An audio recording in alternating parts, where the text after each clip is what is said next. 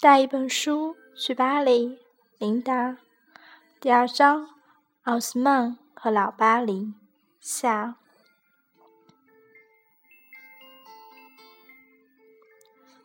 巴尔扎克的巴黎基本上还是一个自然形成的古老城市，狭窄的街道，昏黄的街灯，十余马车在青色的街石上嘚嘚的叩响。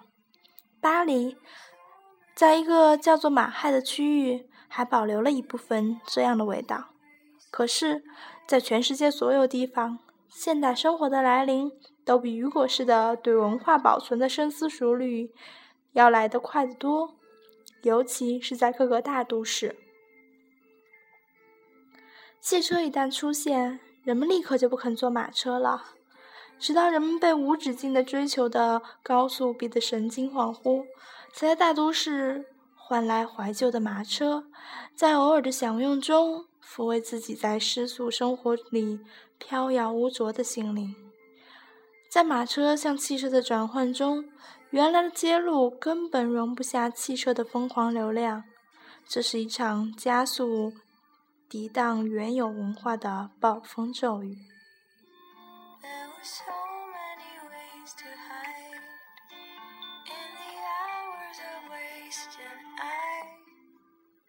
拿破仑三世不是在异想天开，一八五零年左右，世界已经在面临一个变化。当时的城市人口普遍都在那里翻番，只有两个选择：一个是保留旧城，在外部重建一个新巴黎；另一个就是奥斯曼的做法。假如在今天的人类文明发展水平上，眼前还有一个巴尔扎克的巴黎，或者一个中世纪的巴黎的话，大概铁定就是第一个方案了。可是，不仅因为这是在一百五十年前，而且巴黎还是第一批首当其冲开始遭遇近代化发展的都市，几乎不可能有其他选择。于是，今天有人会说：“反正早晚要拆的话，还是早拆的好。”为什么呢？我们看看奥斯曼以外的大巴黎就明白了。奥斯曼以外。就是现代都市的造法，现代人已经失去对建筑精雕细琢的时间和耐心，许多现代建筑家更失去了维护城市整体面貌而放弃凸显自己个性的历史责任感。所以，奥斯曼之外的现代大巴黎是巴黎的一个粗糙的外壳，它不是在原有巴黎的风格上的延伸。而是匆匆在一个艺术精品外面套了一个现代箩筐。现代建筑师是最强调个人风格的，而水平却参差不齐。当这样一个群体一哄而上，效果可想而知。建筑师的个性作为一个职业要素，在今天已经是一个定论了。人们已经忘记。城市作为一个完整作品，最需要的是什么？在完整的奥斯曼的巴黎中心城区，凡是要增加一栋建筑，只要稍微诚实一些，你都必须承认，建筑师只能在这个时候放弃自我表现的强烈愿望，而做一个织补匠，使得自己增加的那一部分天衣无缝的织补进这个城市的整体景观。可是如今，中世纪手艺中世纪手艺匠的职业道德和品质观早已随现代风潮席卷而去。所以，巴黎人想：假如奥斯曼没有做，而古巴黎又无法避免拆除，只有拖到最后一刻，汽车风行不得不拆的时候，装上一群五花八门的现代装建筑家手里，岂不更糟？这个说法还有两个直接意义：一是时间问题，拆得越早，在文化心理上和原来的年代就更为接近；和原来的古都巴黎在艺术风格上就必然更有传奇性。从这个角度上来说，巴黎还是幸运的，他撞上了雄心勃勃的拿破仑三世，所以改建相对发生的比较早。另一个意义隐含着对奥斯曼的正面评价。奥斯曼的时代，汽车还没有真正成为现代汽车。汽车还真是法国人发明的。一七六九年，还在法国大革命之前，法国的卡诺就造出了第一辆三轮蒸汽汽车。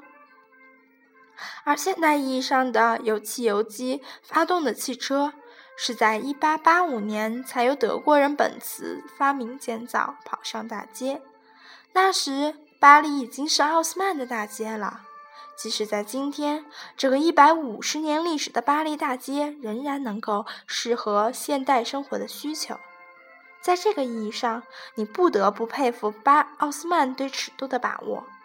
虽然我们猜想，当时的奥斯曼的心灵尺度可能只是适合拿破仑家族口味的皇家派头的尺度，而不是高瞻远瞩的现代尺度，但是他至少是歪打正着。